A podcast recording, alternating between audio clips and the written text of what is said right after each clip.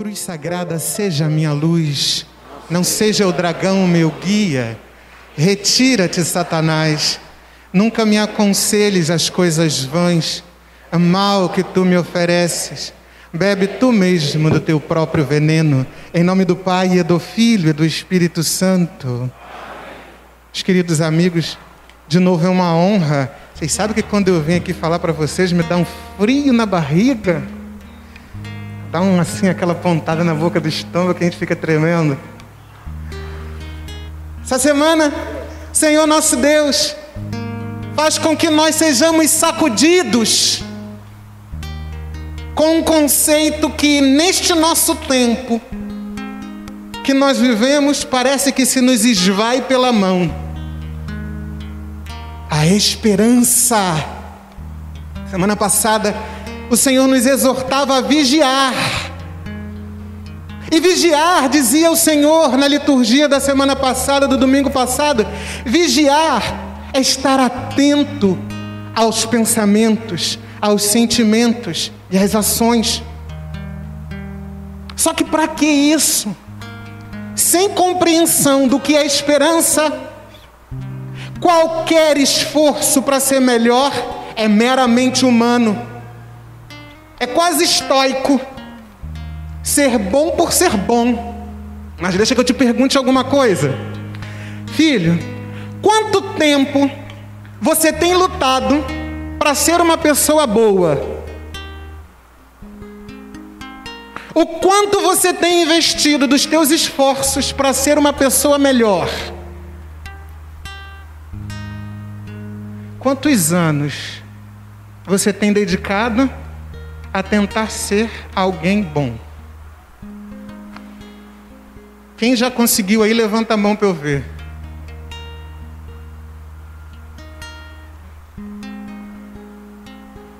Veja como é difícil.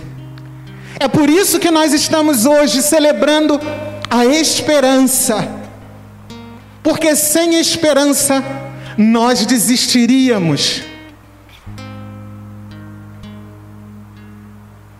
São Gregório de Nissa dizia que a conversão é uma obra de perfeição a que nós nunca chegamos plenamente. Exatamente porque é um ser humano, ele dizia, é impossível ser perfeito como Deus é perfeito. Mas a Deus tudo é possível. Vou repetir para você entender. Há um ser humano, ser perfeito como Deus é perfeito é impossível. Nós não temos força para isso. Mas a Deus tudo é possível. Por isso a santidade não é uma obra de impecabilidade.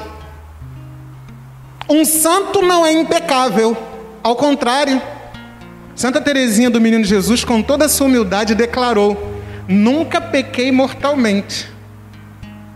Mas ela nunca disse eu nunca pequei, ponto. Vários santos já o disseram. Santo é o pecador que não desiste. Não desiste movido por quê? Movido pela esperança. Ele tenta a sua conversão dia após dia, movido pela convicção de que esta obra de santidade é mais realizada pelas mãos de Deus, embora seja requerida as nossas mãos. É um serviço a quatro mãos: as de Deus, porque a graça precede tudo, e as nossas, porque no dizer de Santo Agostinho, Deus que te criou sem ti, não quer te salvar sem ti. Por isso que nós ponhamos, nós colocamos a mão no arado para exercer esse trabalho de conversão. É por isso. Não é confiando na nossa força, mas esperando no Senhor. E aqui está um grande problema, nós precisamos entender o que é esperança. Porque senão, você acha que a esperança é assim: Você vai para o ponto de ônibus e fica lá sentado esperando o ônibus passar. Objetivamente você não faz nada porque o ônibus eventualmente vai passar. E você simplesmente está ali passivo,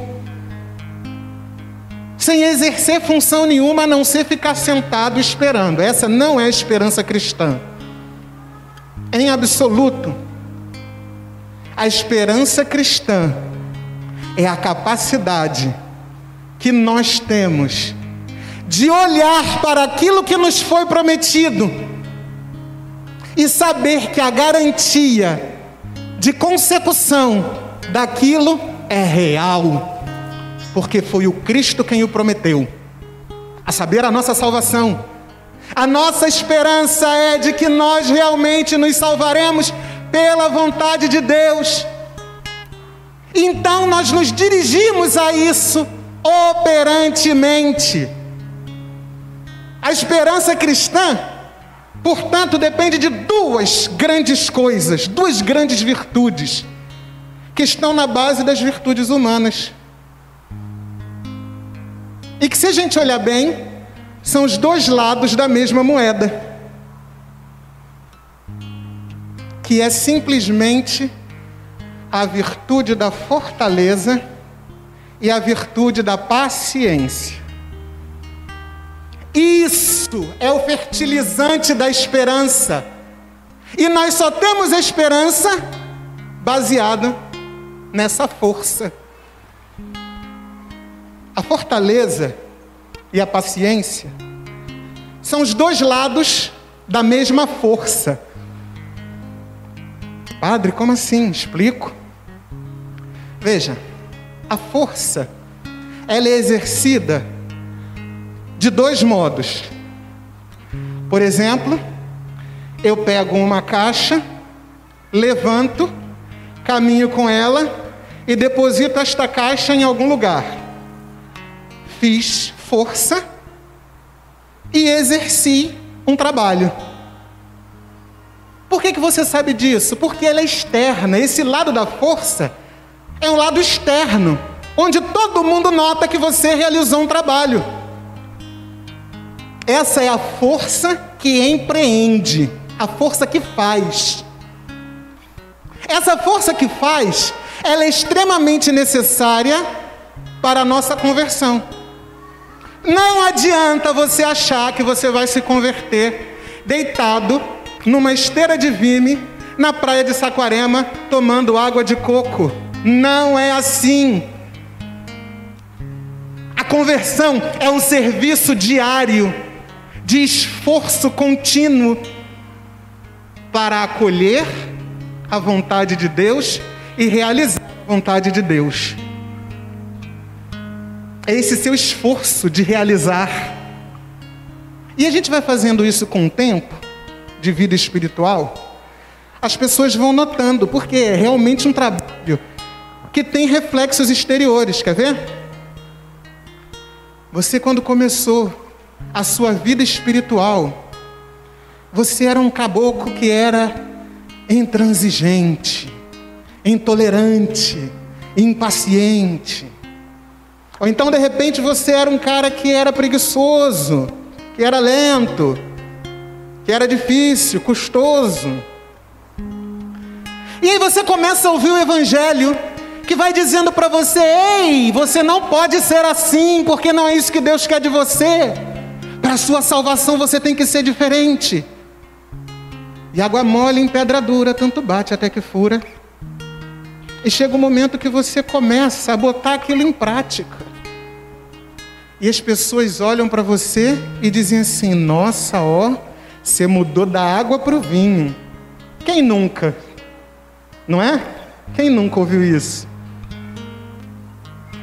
Essa é a fortaleza que você tem que ter a força de contradizer todos os seus defeitos para afirmar as virtudes que Deus quis de você.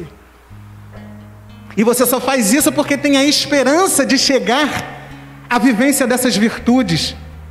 Porque se você não tem esperança, para que, que você vai empreender força em alguma coisa? Para que, que você vai se esforçar por algo? Eu não vou ganhar mesmo, não é assim que a gente fala?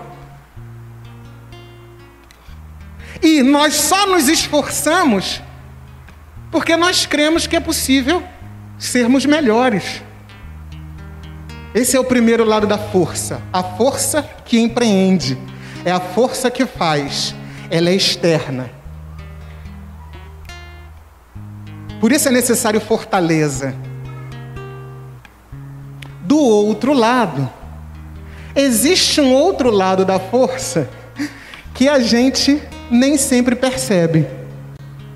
Quer ver? Essa belíssima igreja. Imagine quantas toneladas de material estão nessas paredes, nesse telhado. Imagine toneladas e mais toneladas de concreto, de tijolo, de vergalhão, de pedra, de areia, tudo aí. Por que, que isso tudo não cai? Isso tudo não cai porque existe aqui uma estrutura fazendo uma força para garantir que tudo esteja de pé. São cintas, colunas, aço, concreto, tudo colocado de modo engenhoso para suportar a força da gravidade que puxa tudo para baixo. Porque senão, senão caía tudo. Só que essa força que está sendo exercida, você não está vendo, mas ela está aí. E ai de nós se ela não estivesse. Essa é a força que suporta. Ora, suportar é padecer. Ou seja, você não é mais agente da ação, você é paciente da ação. Como é que é paciente? Aquele que padece, em latim, pascere, de onde vem a palavra paixão. A paciência é a virtude mais banhada no sangue do Cordeiro. Exatamente porque ali na cruz, aquela coluna sustentou não só o peso dos nossos pecados, não só a tortura dos seus algozes, mas sustentou toda a criação para renová-la. Como ovelha foi levada ao matadouro e não abriu a boca, padeceu, ou seja, viveu aquele sofrimento, sabendo que sustentava com a sua cruz toda a humanidade e por ela toda a criação. É uma força quase silenciosa. Se você pensar bem, nós temos criado uma geração de invertebrados moloides. A gente está perdendo a força de suportar as contrariedades da vida, os fracassos, as perdas, a ausência. A gente tem perdido a força de tolerar as dificuldades. E logo, logo a gente desmonta. E quando isso acontece, a primeira coisa que a gente perde é esperança. Veja como a força que suporta, ou seja, a paciência, ela é extremamente importante para que nós tenhamos a virtude da esperança. Porque como é que você vai suportar as coisas que dão errado na sua vida e que não eram do jeito que você gostaria que fosse, se não fosse em vista da sua salvação? Se não fosse em vista do plano da salvação, a Virgem Maria não teria estado aos pés da cruz. Eu não gosto dessa expressão limpa e seca, aos pés da cruz, porque muitas vezes a gente está aos pés da cruz exercendo o nosso ius esperneandi, o nosso direito de choramingar. Estou na cruz, mas estou chorando, estou reclamando. Ó oh, vida, ó oh, céu, ó oh, azar. A tradução ficou bonita no latim.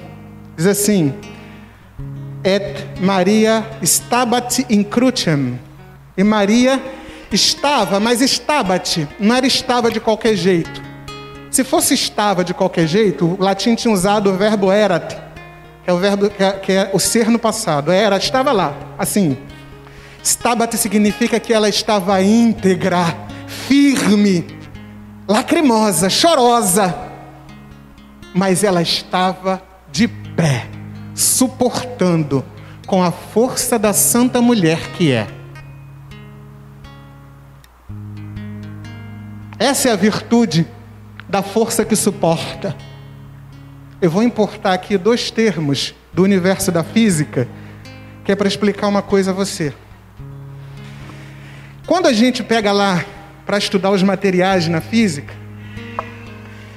existem duas qualidades dos materiais. A qualidade do material ser dúctil e a qualidade do material ser rúptil. O que, que, é isso? O material dúctil. Duco, dux em latim é conduzível, guiável, maleável.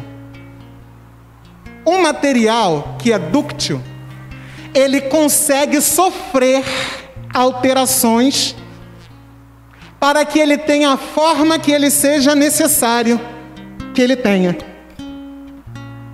Um material que não consegue ser maleável, ele é considerado um material frágil, porque ele é rúptil, ele pode se romper. Para que o material seja considerado bom, forte, ele tem que ser maleável, ele tem que ser dúctil, ele tem que ser conduzível. Veja, para que você seja um bom material nas mãos de Deus, você precisa ser maleável. Você precisa aprender a sofrer a pressão que vai te deformar, mas que vai te reformar para Deus. Porque do contrário, você vai quebrar. Você precisa aprender a sofrer. Você precisa aprender a padecer. Você precisa aprender a ter paciência, porque senão você perde a esperança. E se você perder a esperança, não vai se converter. E se não se converter, não vai ser salvo. Por isso é tão necessário que a fortaleza e a paciência estejam arraigadas e enraizadas em nós. Tanto para que nós saibamos empreender a conversão na nossa vida, fazer com que ela aconteça por um esforço que seja positivo quanto para que eu possa suportar as adversidades que recaiam contra mim, porque acredito que essas mesmas adversidades me tornam maleável para ser aquilo que Deus quer que eu seja, ao contrário de eu me enrijecer naquilo que eu sou, porque se eu for maleável, como Deus quer que eu seja, serei plasmado com a face de Cristo. Mas se eu resistir ao projeto de Deus e me fechar, serei um material frágil e quebrarei. Meu querido, minha querida, é necessário que você entenda que vale a pena você fazer todo o esforço pela sua conversão e você suportar todas as provas pela sua salvação. Porque é só assim que a esperança de ser um homem de Deus, uma mulher de Deus, um santo, vai se realizar na sua vida. Fora disso, fora dessa esperança, fora dessa força que empreende, fora dessa força que suporta, não vai haver o nascimento de Cristo em você e por isso não vai haver salvação. E aí não precisa mais ter esperança. Mas enquanto você se mantiver forte nesses dois aspectos, tenha certeza, a obra que Deus começou em você, Ele vai levar a cabo desde que você seja o material maleável para que Ele imprima em você aquilo que Ele mesmo é. Amém.